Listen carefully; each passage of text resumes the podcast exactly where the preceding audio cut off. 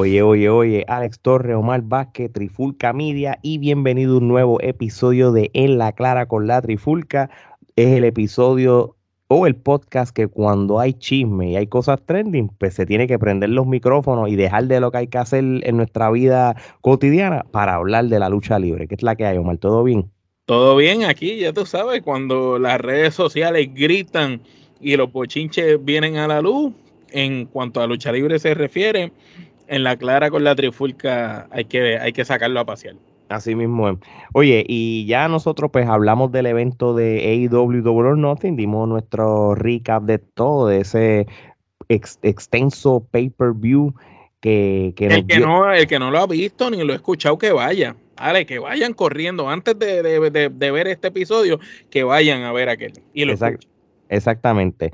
So, con eso dicho, vamos a hablar de, ciertas interioridades y ciertas cosas que, que, que, todavía a estas alturas este, me pregunto si esto es un work, si esto es un, un ángulo para coger a la gente de, de Zángana o simplemente cosas están pasando. Nosotros desde hace semanas hemos estado diciendo los problemas que ha pasado supuestamente backstage entre MJF y Tony Khan.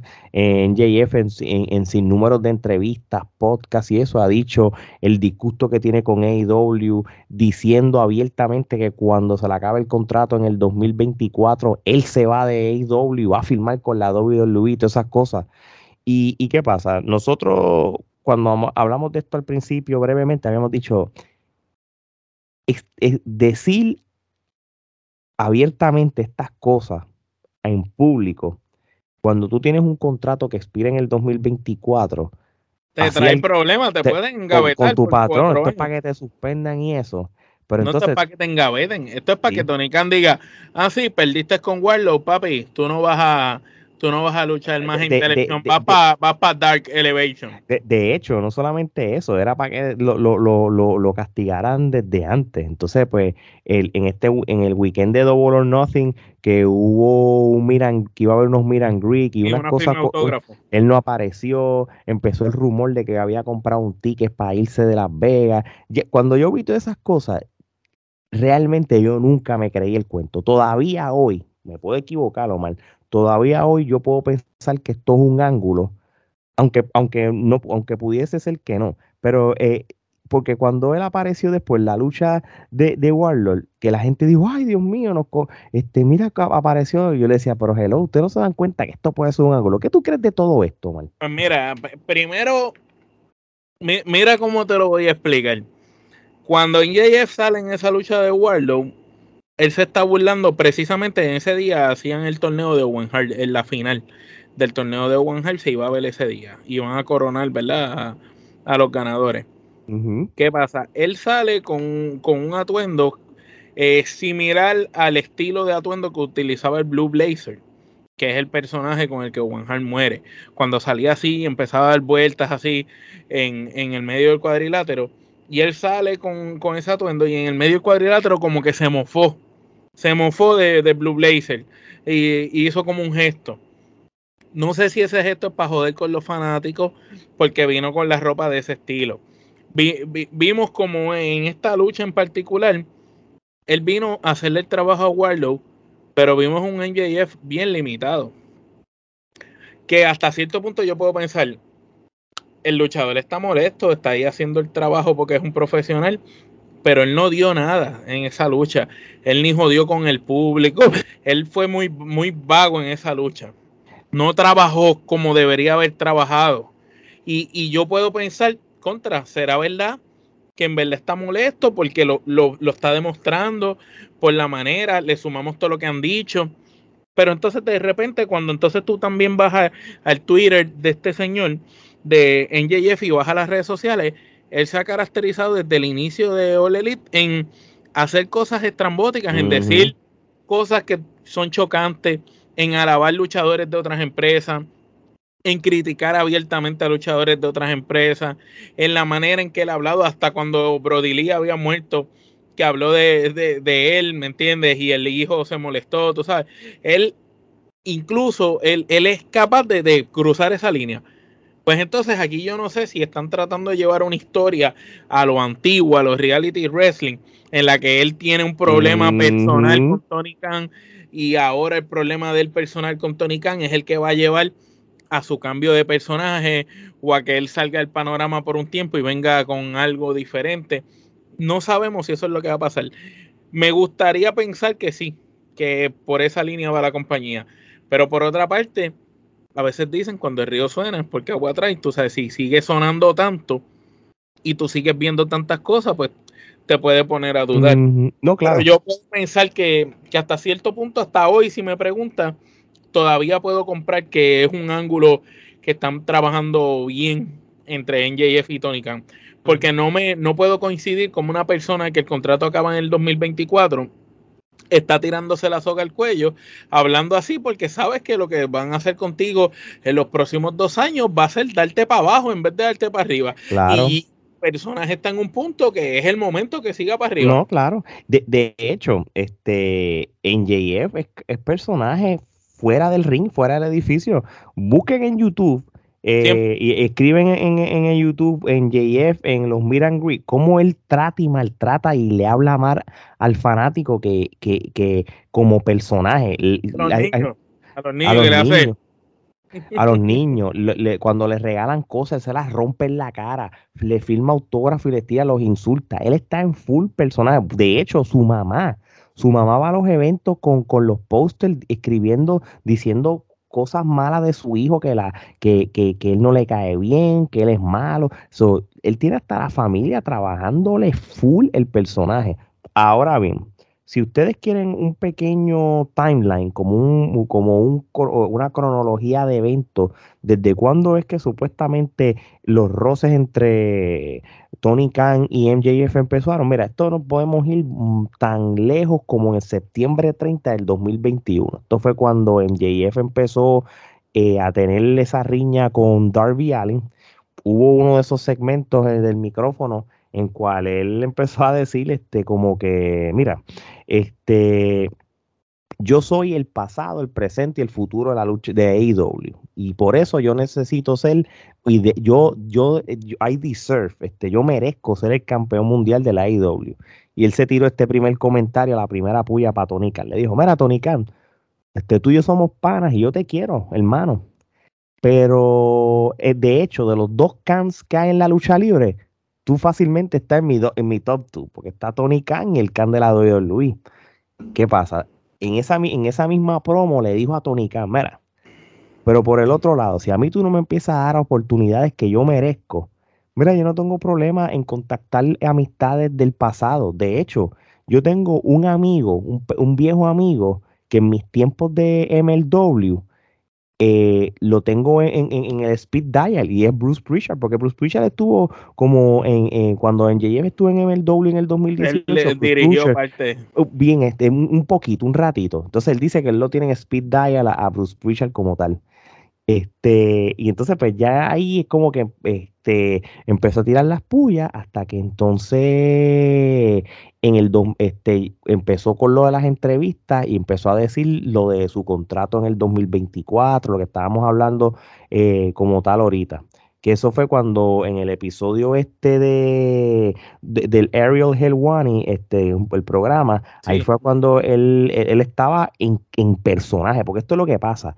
Él, siempre en personaje, que ahí fue cuando él empezó a decir lo, lo, lo, de Tony Khan, de que, de que si no le dan lo que se merece, en el 2024 se va a la, a, la WWE y, y, y, todas esas cosas. Y, fue bajo ese, ese mismo eh, programa como tal, tú sabes, supuestamente esa entrevista que él estuvo con, con esa persona, ahí fue cuando, cuando supuestamente ya los Dirt Cheese estaban diciendo de que, de que ya Tony Khan y él backstage ya estaban teniendo este eh, problemas. Supuestamente después ellos tuvieron una conversación a finales de marzo diciendo que, mira, después que pasó esas cosas, pues como que lo dejaron atrás y que todo estaba bien.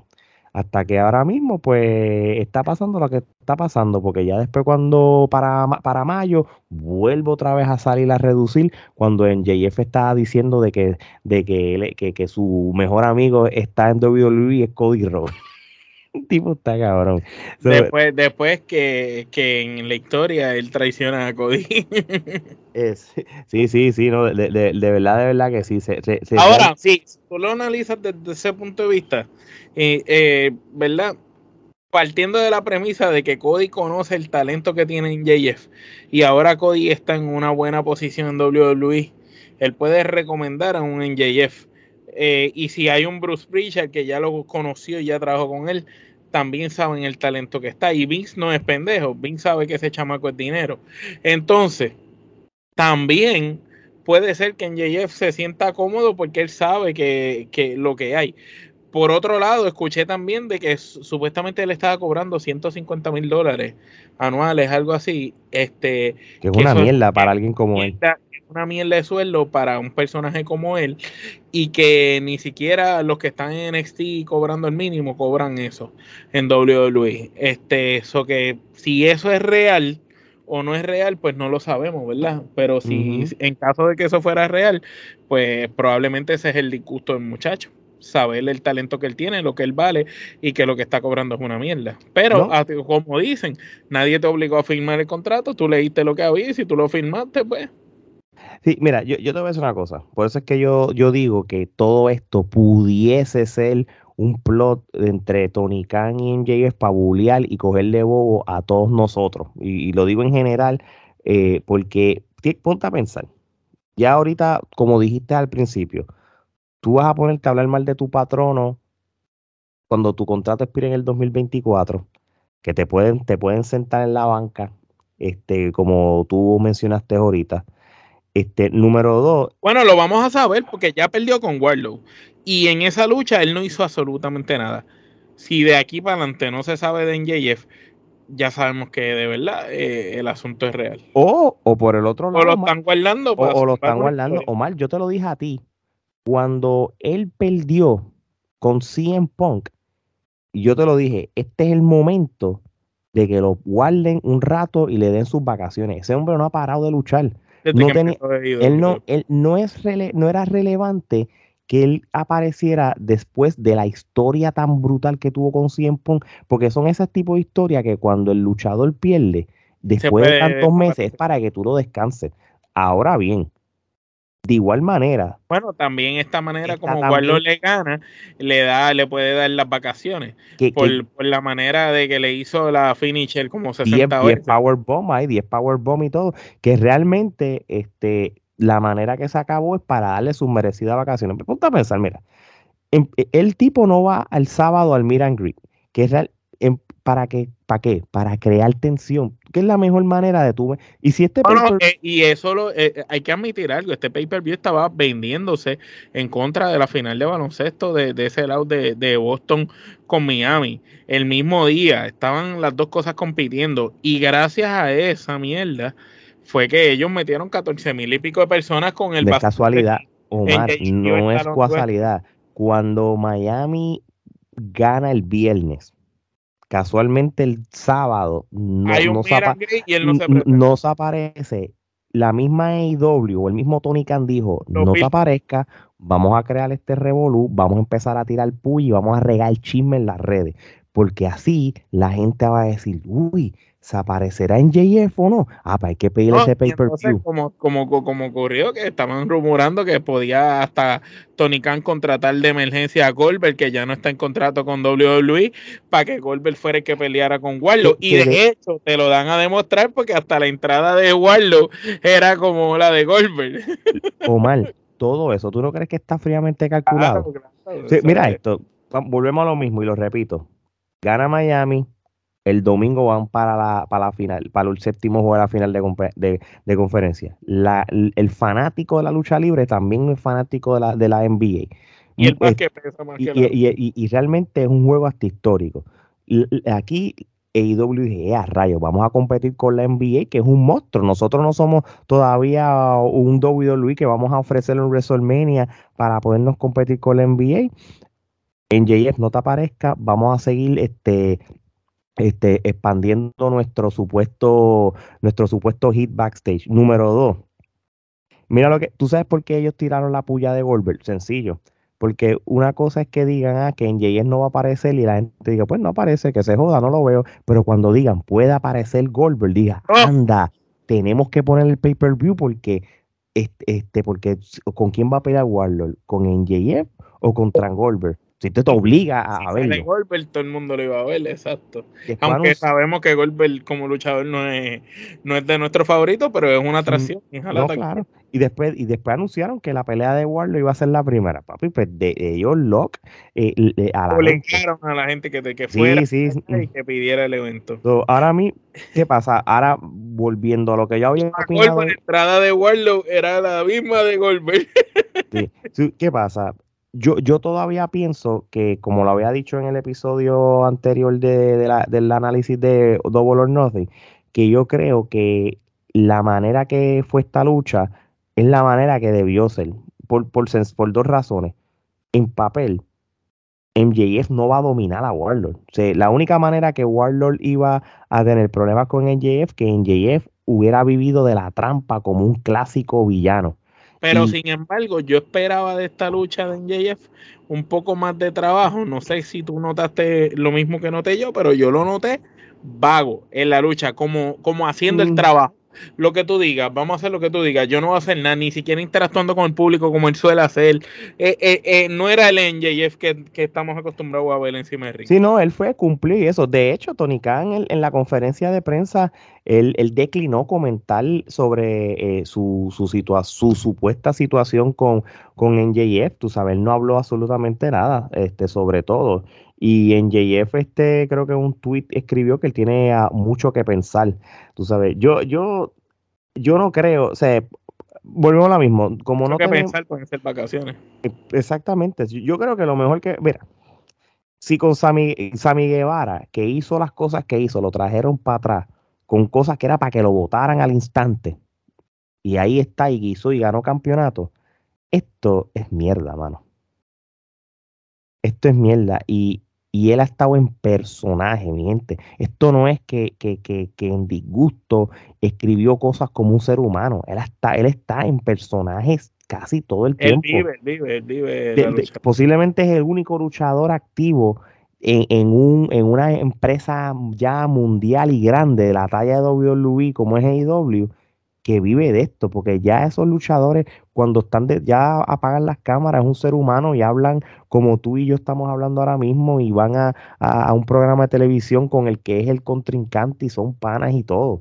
Este hombre no, este hombre está actuando como un clásico rudo y lo está haciendo 24/7. Si tú me preguntas a mí hoy, me puedo equivocar, oye, porque puede ser que haya problemas de verdad si me dejo llevar y cojo literal esto. Para mí que esto, esto es un acto, esto es para cogernos de zángano. ¿Qué es lo que tú crees, tu última conclusión y con esto nos vamos? Mi última conclusión, que concuerdo contigo, que si al día de hoy me pregunta, pues entiendo que puede ser un storyline que están cuajando y que Yeye va a coger un descanso por un tiempo prolongado. Entiendo eso por esa Merecidas vacaciones, por si acaso. Veremos, veremos a ver, el tiempo nos, nos dirá la verdad y la respuesta, si tenemos razón o nos equivocamos. Y hay que ver, hay que ver qué sucede. También me estoy dando cuenta que ya AEW tiene ya tanto talento que ya no tiene tampoco la necesidad de, ok, en JF, este, tengo que correr contigo, ¿no? Si tú te quieres ir, pues vete, tú sabes, tengo gente de más. Tengo un Adam Cole, que es muy bueno en micrófono, no te necesito ya. ¿Me entiendes? También ah, no es lo mismo que al principio, ellos necesitaban a un NJF, ya no. Que sería buenísimo, pues sí, porque sería buenísimo de, aquí a cinco años, como, como mencionábamos, ver un Darby Allen evolucionado, un John Goldboy, un Warlow, un NJF, siendo quizás los luchadores del momento. Así mismo es. De, de hecho, todavía no podemos este, descartarlo como futuro campeón de IW.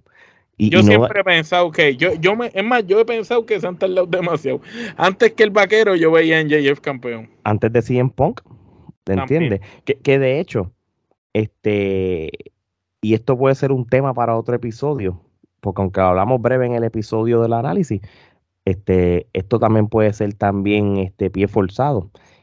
Yo creo que en JF es creíble que para ganar el campeonato le gane a ciertos luchadores y Cien Pong puede ser uno de ellos si hacen una muy buena historia, a pesar de que ya tuvieron su historia y todo, pero una historia nueva con el campeonato envuelvo, envuelto, con las trampas y, y Cien Pong que le dé que tenga su campeonato por dos o tres meses para que esté en récord, bueno, no vendría mal, pero son con ciertos luchadores que te, porque si no es el campeón, él jamás se va a ver obvio que no le va a poder ganar, pero si un ejemplo, hablando así, un Darby un Orange Cassidy, un, el mismo Hanman P, luchadores así, que, que, más o menos son de su talla, su estatura, los originals, que no se ven tan dominantes, pues con, con, con un buen storyline, pues puede ser creíble. Pero eso lo podemos hablar después. Así que, mi gente, sigan escuchándonos, síganos viéndonos en nuestro canal de YouTube, nuestras plataformas de podcast, mercancía como mi gorra de Trifulca, el hoodie de Omar, vasos, stickers, en fin, todo. ¿Dónde lo pueden conseguir? Mira, sencillo, vayan a todas nuestras redes sociales bajo la Trifulca Media que, ese es el único que existe por ahí y hay un link ahí donde pueden ir directo a nuestras páginas y también suscríbanse y denle follow a nuestras redes sociales, ¿por qué no? Si así saben más de lo último en, las noticias de lucha libre y otras cosas más. No, y no solo de lucha libre, noticias de deporte, noticias del espectáculo, del cine, de la música urbana. Ustedes métanse a la Trifulca Media para que estén pendientes y al día de todo. Así mismo, y las promos de nuestro contenido y todo. Así que ya lo saben, mi gente. Así que mira, esto es sencillo. No siempre es lo, regional de Puerto Rico, del, pueblo y todo, también se habla de lo internacional. Por eso no somos regionales. Así que de parte de Omar y Alex, esto es hasta la próxima.